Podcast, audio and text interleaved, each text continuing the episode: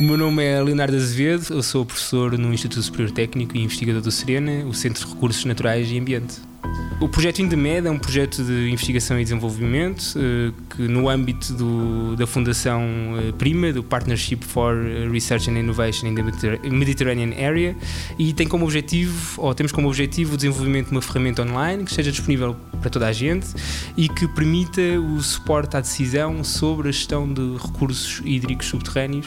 e tendo em conta uma, uma série de fatores, quer tecnológicos, quer de, de governança. Portanto, a participação do, do ISC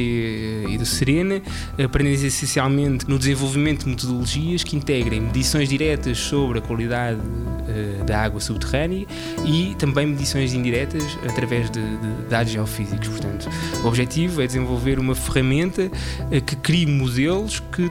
após a modulação do estado atual, servirão para a previsão de futuro, tendo em conta o atual estado de exploração do, do próprio reservatório de hídrico ou do, do, aquífero, como também a previsão do, deste, deste sistema que é complexo eh, nas condições naturais, mas também um, com a evolução própria do sistema, se existem mais extração de, de novos furos de água, com a evolução das alterações climáticas, que é um assunto muito importante. Portanto, toda a região do, do Mediterrâneo está sob uma forte pressão antropogénica, quer seja de sobreexploração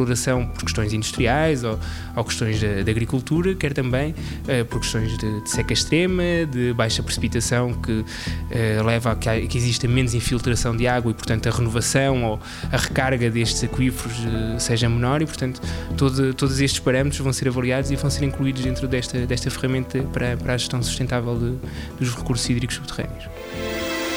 90 Segundos de Ciência é uma produção conjunta da Antena 1, ITQB e FCSH da Universidade Nova de Lisboa, com o apoio da Nova Artis e Santander Universidades.